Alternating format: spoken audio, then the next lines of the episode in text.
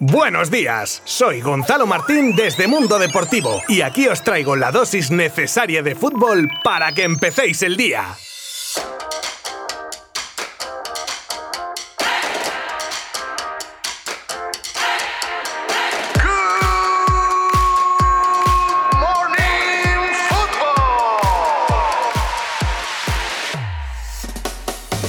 Sorpresa y media la que nos ha deparado la jornada de ayer de octavos de final con dos partidazos. Empezamos por el final, y es que Bélgica ha eliminado a la actual campeona, de aquí la media sorpresa, y con gol de Torgan Hazard, que se va a comenzar a llamar el Hazard bueno a este paso. Incluso Eden acabó el partido lesionado y en un partido que salía de titular que ni fu ni fa, la verdad. Y de esta manera los belgas que se enfrentarán a Italia en cuartos el 2 de julio en Múnich. En el otro partido, que era el primero de la tarde de ayer, saltó la sorpresa. Aquí con la República Checa venciendo y con claridad por 2 a 0 a Holanda, Países Bajos, bueno, a Holanda, como queráis decir, al equipo del exjugador Rafael van der Vaart. Así ya nos ubicamos bien, ¿verdad? Los goles de House y Schick, ambos en la segunda mitad, dejan a la Orange fuera a las primeras de cambio después de haber mostrado una buena imagen en la fase de grupos. Una roja de Delight al inicio del segundo tiempo dio ese empujón a los checos para volcarse en busca del gol y lo encontraron por partida doble. Dinamarca, una de las revelaciones del torneo, les espera en cuartos que se jugarán el día 3 de julio en Baku.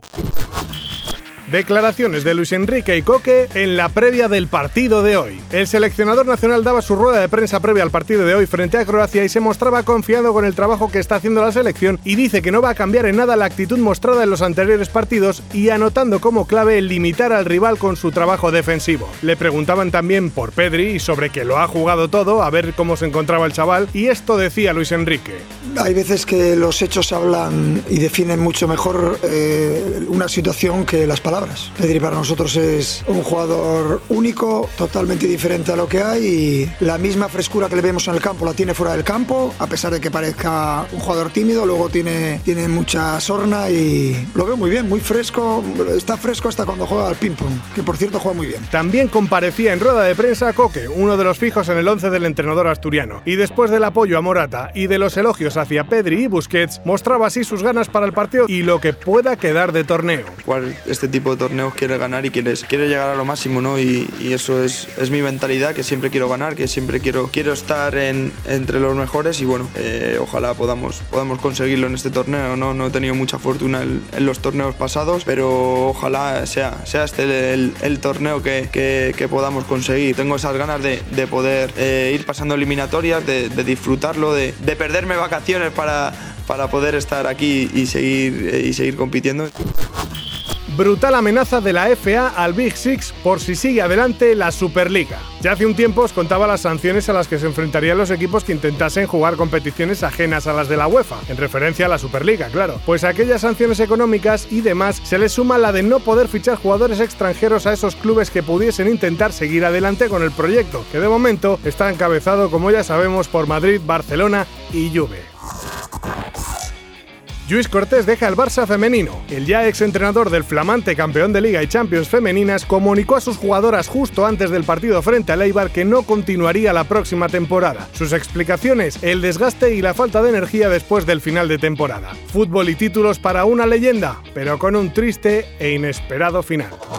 Y vamos ahora con una de vuestras secciones favoritas, que son nuestros rápidos del mercado de fichajes el Niza paga al Barça 8,5 millones por Todibo, que ejerce la opción de compra que tenía por el francés, a la que se podrían sumar hasta 7 millones más en variables. Podría existir una opción de trueque entre Valencia y Fútbol Club Barcelona, ya que ante el interés del equipo catalán en Gallá, pensando en una posible salida de Jordi Alba, los Che y su entrenador Bordalás verían con buenos ojos la inclusión de Aleñá y Braithwaite en la posible operación. El PSG sigue armando su equipo de cara a la próxima temporada y después de Winaldum y la más que posible incorporación de Donnarumma, el equipo parisino tendría un acuerdo con el Inter por el lateral ex exmadridista Hakimi Akraf por 60 kilos más 10 en variables. Tras querer usar a Ryan Sterling como moneda de cambio en la operación por Harry Kane, se estaría pensando su renovación con el City y podía incluso haber pedido cambiar de aires este mismo verano. Dani Olmo nunca ha escondido sus ganas de poder jugar en la Liga Española y el Atlético de Madrid, que lleva con él en su radar muchísimo tiempo, podría por fin dar el paso de ir a por el internacional español de 23 años.